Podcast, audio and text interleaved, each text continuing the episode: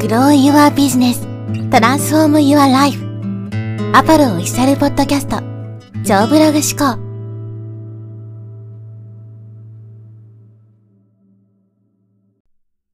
はい、えー、こんにちは、ポロです。今日はですね、メルマガリスト取りは名前付きでというテーマでお話していきます。今ですね、メルマガ発信してる人にちょっとお伺いしたいんですけど、あなたはですね、メルマガのリスト登録の時にですね、登録項目の中に氏名とメールアドレス両方入れているでしょうか？もし、そのね、メールアドレスしか聞いてないという人、メールアドレスの入力欄しかないという人はですね、ぜひ今回の話を最後まで聞いてほしいんですけど、まあこのメールアドレスしかね、入力欄がないっていう、まあ登録フォームも結構あるんですね。っていうのはやっぱり氏名のね、この項目があると、まあ登録率は落ちるからですね。できる限り登録率を上げるためにメルマガのそのメールアドレスだけにしてるみたいなことがあると思うんですけど、これは単純にもう登録率のところしか見てないと思うんですね。登録が多ければじゃあ絶対的にその後いいのかっていうね、必ずしもそういうわけではないですし、僕がですね、基本的に全部指名ありでね、登録してもらうようにしてるんですね。で、僕の場合は基本的に任意にしてるので、別に入力してもしなくてもどっちでもいいですよっていうスタンスなんですけど、もう8割以上の人はね、ちゃんと入力してくれるんですね。おそらく本名だと思われるような名前を入力してくれるんで、まあなんか変なね、たまに変なのが入ってきますけど、まあ基本的にはみんなちゃんと入力してくれるわけですね。それだけ信頼してくれてるっていう証だとは思うんですけど、その名前をね、入力してもらうことによって僕はいろいろね、まあ、あった気づきとかっていうところをね、今回はお話していきたいと思うんですけど、そもそもですね、このメールアドレスしか聞かないっていう風にやるのはですね、もう相手をなんかこう、ただの頭数としか見てないようなね、人間として見てないみたいな、そういう印象が僕はすごくあるんですよね。メールアドレスだけだとその人がどういう人間なのかって全くわかんないと思うんですよ。男なのか女なのかもわかんないようなね、状態で、それで相手のことをね、まあ深く知ることができますかってことですよ。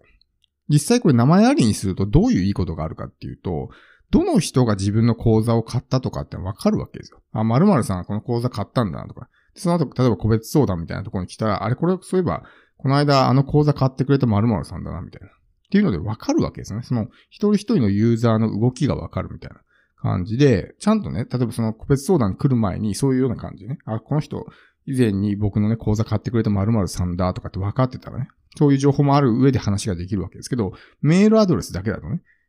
そこを把握するのって難しいと思うんですよ。個別にその一人一人のことは把握できないっていうのもありますし、あと僕はやっぱりこの名前ありでね、すごく、まあ、あの、いいと思うところはですね、例えば SNS とかで繋がってる人いるじゃないですか。SNS のフォロワーさんとかが、まあ、メルマガ登録してきたりするわけですけど、そうするとね、まあ、そのメルマガ、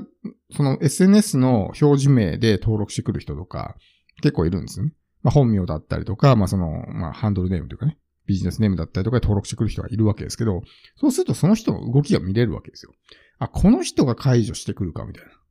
だから、メルマガのリストって、まあ、大部分はね、直接知らない人ですけど、一部ですね、そう知ってる人もいるわけですよ。なんとなくその SNS で繋がってて、なんとなく存在を認知してるみたいな人とか、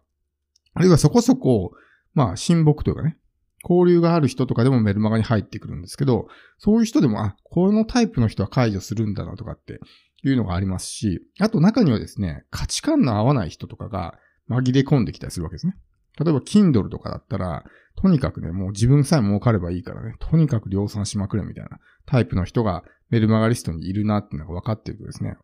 まあ、僕のメルマガ読んだことある人は分かると思うんですけど、僕は意図的な絞り込みをしてるので、そういう人がこう離れていくようなね、発信をこう、とにかくするんですね。で、その人がメルマガ解除したらよしよしみたいな感じなのね。だから、そんな感じで、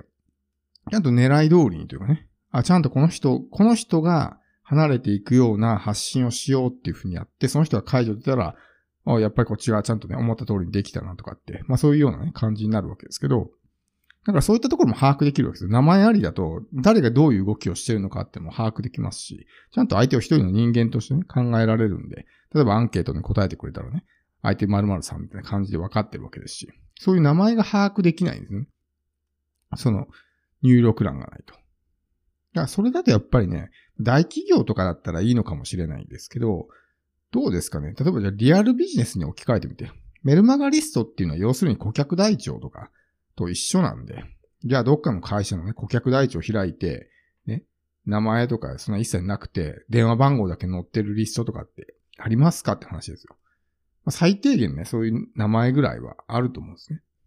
で、山田さんとか、鈴木さんとかね。せめてその名字だけでもね、あるとか。だと、一応まあその、連絡するときにね、相手が何さんなのかわかるわけですけど、なぜかこのね、メールマガっていう世界で言うと、メールアドレスしか取得しないみたいな。だ当然相手の姿形が全くイメージできないんで、どういう人なのかもわかんないわけですね。だから、そういった点においてもやっぱりね、メルマガはこう名前をありにした方がね、僕はいいと思います。で実際その、まあそれだけたくさんの人がね、8割以上の人はちゃんと入力してくれてるわけだから、そんなになんか劇的にね僕は変わると思ってなくて、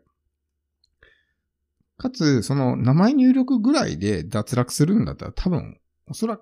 く、まあ遅かれ早かれね、メルマガ解除とかね、なるぐらいの関係性の人なんで、だったらもう別に最初からね、入ってこないようにしといても同じことじゃないかなっていうふうに個人的には思うんですね。だからこういうリストを取りたいんであれば、やっぱり相手もね、自分を信頼してくれてる必要があるんで、そういう名前の入力欄とかね、っていうところをちゃんとね、あの、設定して、まあ一応任意にしときますけど、僕の場合は。強制じゃなくて。だけど、ちゃんとね、入力してくださいっていう形でやる。っていうのがやっぱりね、いいんじゃないかなって個人的には思うんですね。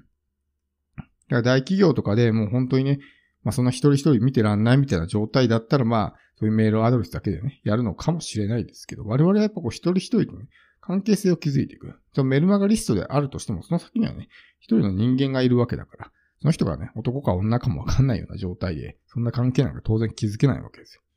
うん、相手を数とかね、頭数でしか見てないみたいな感じになるんで、ちゃんとそれをね、相手のことを思ってイメージしてって考えると、やっぱりそういう一つの名前があった方がね、人格とかがイメージしやすいですし。まあその後の、僕が一番いいなと思ったのは、やっぱその後の購入とかで、誰々さんが買って、その後、この個別に来た時に、この誰々さんってのがどういう人で、今までどういうね、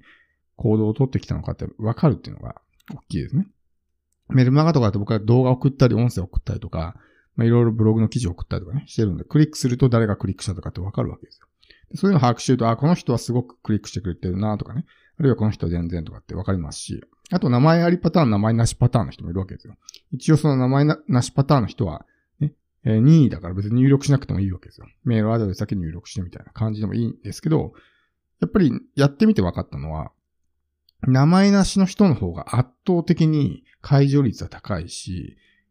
あの商品の購入率は低いですね。だから名前なしで入力した人で買う人ってほぼいないみたいなね。たまに一人二人いるぐらいで、やっぱりそのちゃんと名前を入力してくれた人とかの方が、やっぱり圧倒的にね、商品の購入率高いわけです。そういうこともややっぱりやってみて分かったというか。だからやっぱりそのメルマガのアドレスしか入力しない人ってのは薄い人が多いのかなとかね。あんまりこっち信用してないのかなとか。だったりも、そもそも冷やかしだったりね。最初からこう冷やかしで行くつもりだから、なんかそういう、訴状を明かさないとかね。っていう感じなのかな、だったりとか。っていうのがあるんで、やっぱりね、えー、このメルマガリストとはいえね、お客様リストなんで。お客様リストなのにお客様の名前が載ってないっていうのは、普通に考えたらおかしいですね。だから、もしメルマガでリストを取るんであれば、まあ、氏名とかね、まあ、ニックネームでもいいと思うんですけど、そのビジネスネームとか、でもいいと思うんですけど、最低限やっぱ相手のことがね、わかる、イメージできるようなね、形にしておいた方がいいかなと思うんですね。なので、まあ、あの、もしね、これからメルマガ配信とか始めていく人いるんであれば、僕は名前ありでリストを取ることをお勧めします。その方がやっぱりね、あの、その後の関係性、長く関係を続けていこうと思うで、思うんであればですね、やっぱりそういう、ね、数が増えてきたらなかなか厳しい部分はありますけど、できる限りね、その人たちを一人一人ちゃんと把握しておく。やっぱりその長く読んでくれていて、長くね、そういういろんなクリックしてくれたりとかする人っていうのは、こっちも当然ね、思い入れも深いし、みたいな。どんどんこう仲間意識が強くなっていくわけですね。でもその配信者側がやっぱそういう感情になりづらいわけですね。そういう相手が全然どんな人なのかもわかんないっていう状態だと。なるとやっぱ長期的関係を築いていくってのは難しくなるので、最低限やっぱり相手のことはね、イメージできるとか把握できるとか、全員は無理でも一部の人は、特にこの、まあ、VIP じゃないですけど、すごく、いつも読んでくれる人とかね、そういう人ぐらいはきっちりと把握しておくことによって、その後ね、商品のセールスとか個別とかに来た時に、まあ、関係性も築きやすかったりとかね。逆にその SNS とかで見かけた時に、あ、これいつもね、僕のメルマガ読んでくれてる〇〇さんだとかってわかるわけですよ。ユーデミの受講生の名前でね、出てきたら、あ、このメルマガ読者のね、〇〇さんは僕のユーデミ講座を受けてくれてんだとかね。そういうことも分かったりとかするんで。そういうまあ、メルマガ以外の媒体で見かけた時なんかも、そういういろんなね、えー、あ、この人とこ、この人とこの人は同一人物なんだとかね。っていうことが分かったりとか。っていうところで相手のことがしっかりと把握できて、そういう別媒体で人間関係を築くときにも非常にね、役に立つということなんで、まあメルマガね、名前ありで取ることが、まあおすすめかなと思います。